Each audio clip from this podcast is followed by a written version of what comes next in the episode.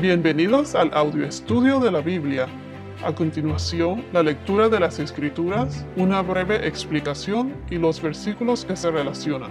Génesis 4, capítulos 16 al 25. Y salió Caín de la presencia del Señor, y se estableció en la tierra de Nod, al oriente del Edén. Y conoció Caín a su mujer, y ella concibió y dio a luz a Enoch. Caín edificó una ciudad y la llamó Enoch, como el nombre de su hijo. A Enoch le nació Irad. Irad fue el padre de Meujael. Meujael fue padre de Metusael. Y Metusael fue padre de Lamec. Lamec tomó para sí dos mujeres. El hombre de una era Ada y el nombre de la otra Zila. Y Ada dio a luz a Jabal, el cual fue padre de los que habitan en tiendas y tienen ganado. Su hermano se llamaba Jubal, el cual fue padre de todos los que tocan la lira y la flauta. Sila, a su vez, dio a luz a Tubal Caín, forjador de todo utensilio de bronce y de hierro. Y la hermana de Tubal Caín era Naama. Lamec dijo a sus mujeres, Ada y Sila, oigan mi voz. Mujeres de Lamec, presten oído a mis palabras pues he dado muerte a un hombre por haberme herido y a un muchacho por haberme pegado. Si siete veces es vengado Caín, entonces Lamec lo será setenta veces siete. Las consecuencias del pecado se hacen evidentes en el capítulo 4. Envidia, arrogancia, rebelión, asesinato, castigo, separación de la familia, y la separación de Dios. El primogénito de Adán y Eva, Caín, asesina celosamente o por envidia a su hermano Abel y lo pierde todo. Adán y Eva los pierden a ambos. En estos versículos que vienen vemos cómo a medida que el tiempo va pasando con los, con los descendientes de Caín, vemos cómo los pecados se multiplican y se multiplican más y más. Aún así, Dios ayuda a Eva en el parto porque ellos se van a multiplicar y tienen mucho más descendientes. Incluso protege a Caín en su vida de errante, en su vida de nómada, poniéndole una marca para que nadie lo mate. Bueno, ahora en el versículo 16, donde dice, y salió Caín de la presencia del Señor, y se estableció en la tierra de Nod al oriente del Edén. La tierra de Nod, Nod significa en hebreo errante, en inglés wandering, en español errante. En realidad no se sabe la posición geográfica de la tierra de Nod, es eh, desconocida, pero fue una tierra fundada por Caín. Ya más adelante con el diluvio de Noé, ya esto, todas estas tierras y todos sus descendientes van a desaparecer por el diluvio. Entonces la tierra de Nod fue fundada por Caín y sabemos que se encuentra al oriente del Edén, en la parte este. Así como Adán y Eva fueron expulsados del jardín por culpa del pecado, asimismo Caín también fue alejado de la presencia de Dios por asesinar a su hermano Abel.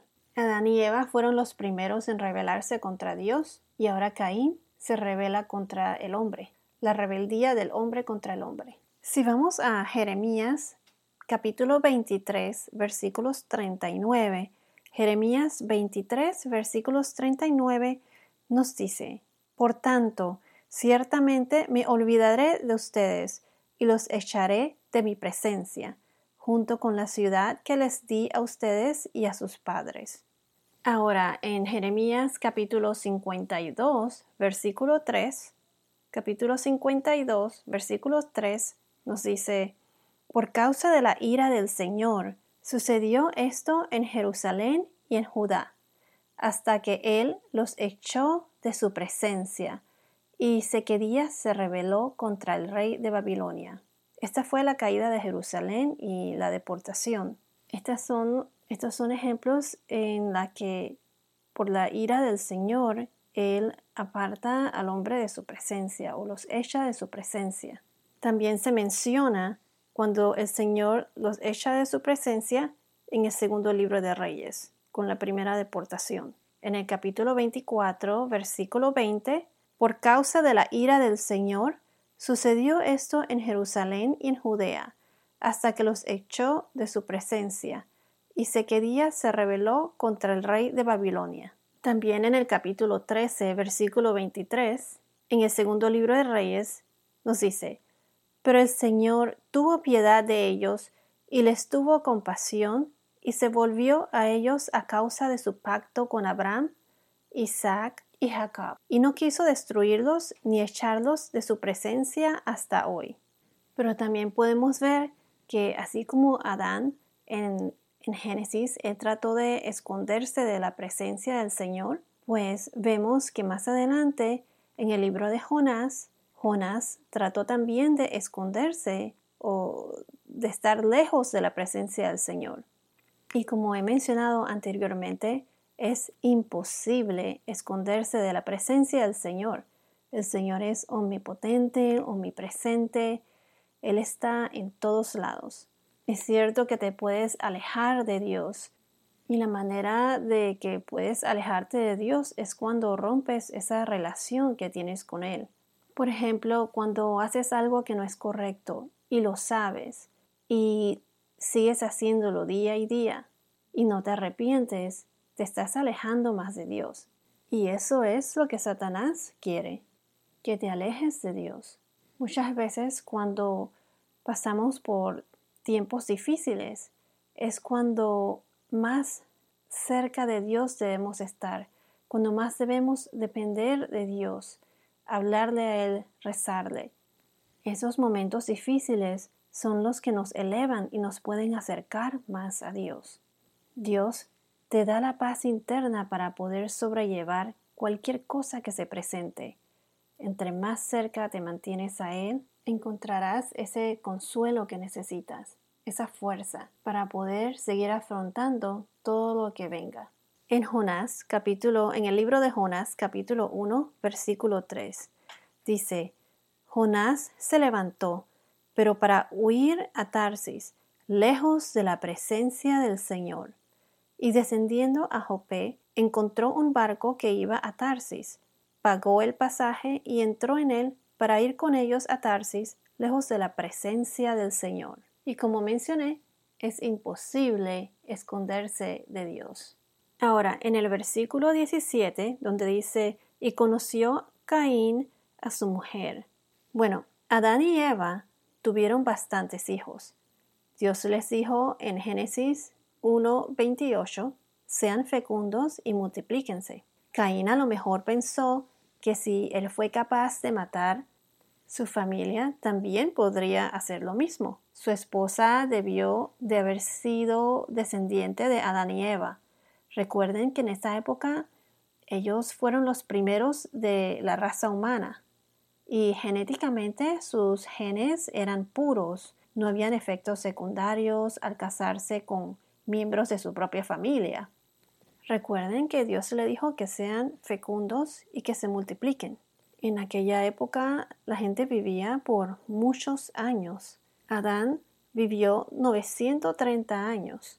Me imagino que él estuvo vivo para poder ver a sus hijos, nietos, tataranietos y tataratataratataranietos. Entonces la mujer de Caín dio a luz a Enoch y Caín fundó entonces la primera ciudad y la llamó Enoch, el mismo nombre de su hijo. Vemos cómo en el versículo 18 ya comienzan a mencionar la línea de Caín. Eh, Enoch, los, sus hijos y hasta, que, hasta llegar a Lamec en el versículo 19.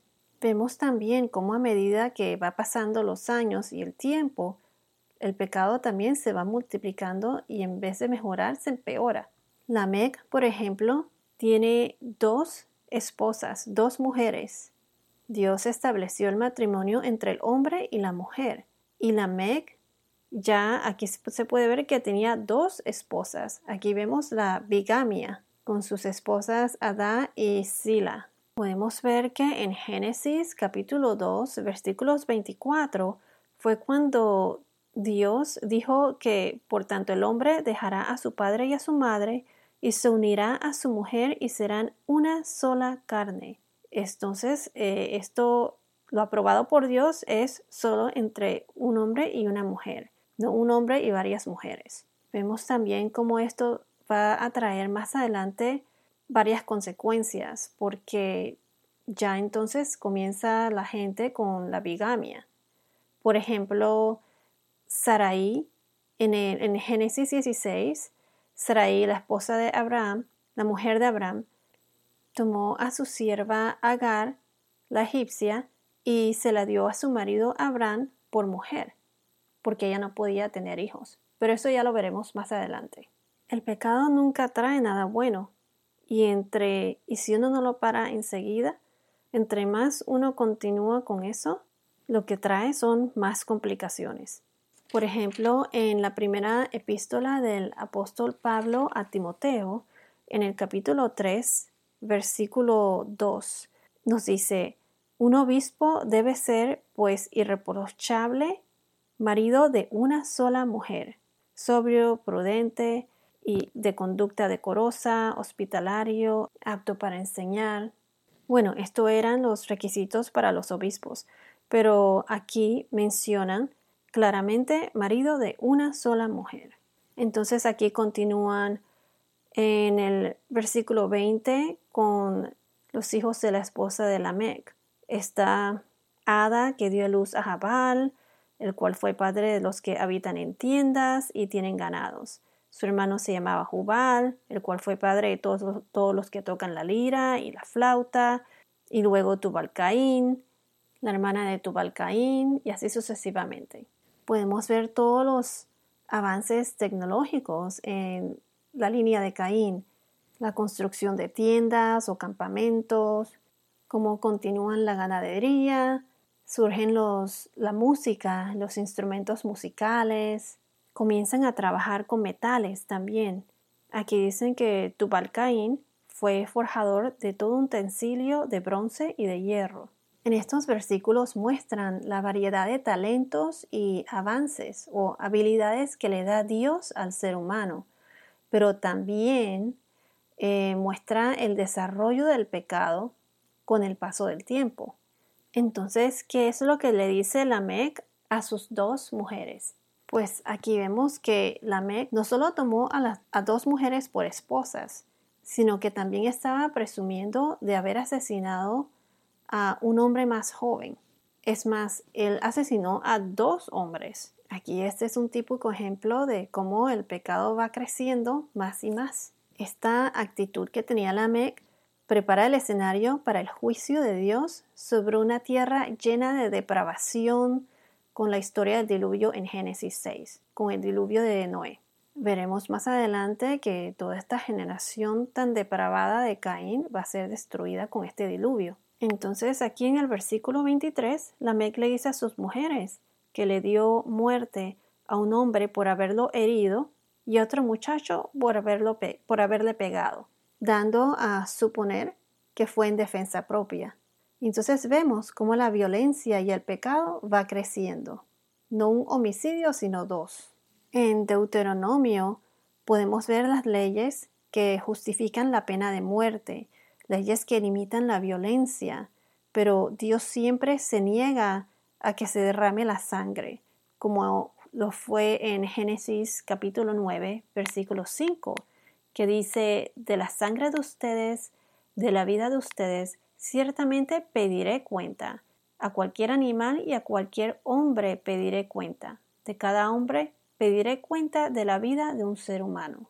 Como menciona entonces, Dios siempre se niega a que se derrame la sangre. Muy claramente en Levítico, en el capítulo 19, versículo 18, que es donde se encuentran varias leyes y ordenanzas del Señor, nos dice no te vengarás, ni guardarás rencor a los hijos de tu pueblo, sino que amarás a tu prójimo como a ti mismo.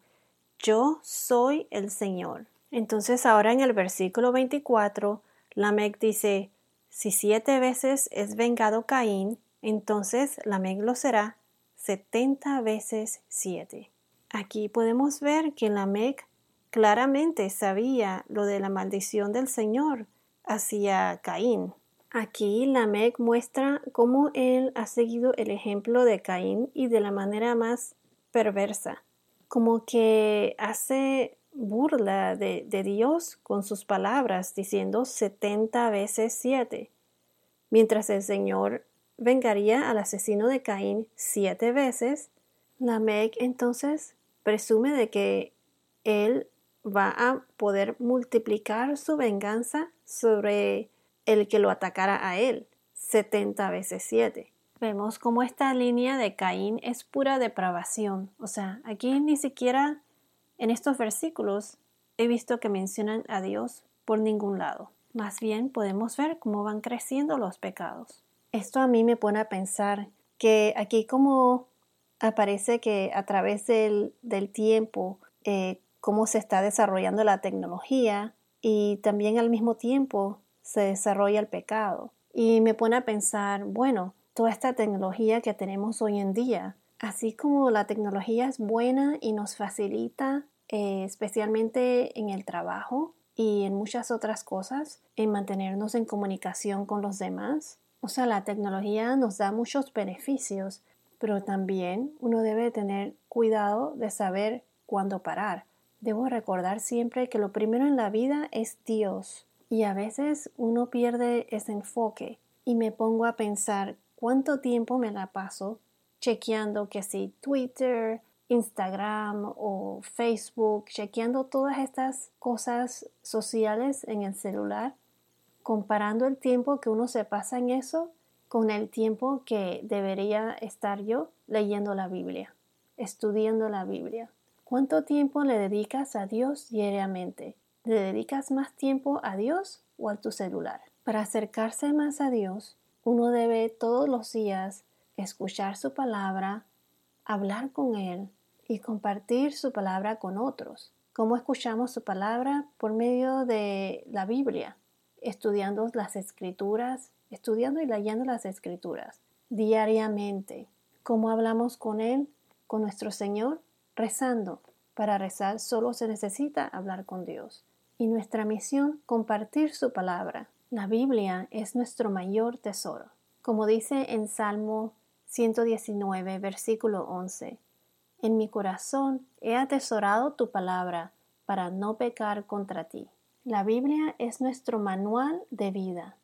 Así como una persona tiene que alimentarse diariamente porque el cuerpo se lo pide, una necesidad física, pues nuestra necesidad espiritual es la Biblia también debemos alimentarnos de ella diariamente, alimentarnos con su palabra, con la palabra de Dios nuestro Señor.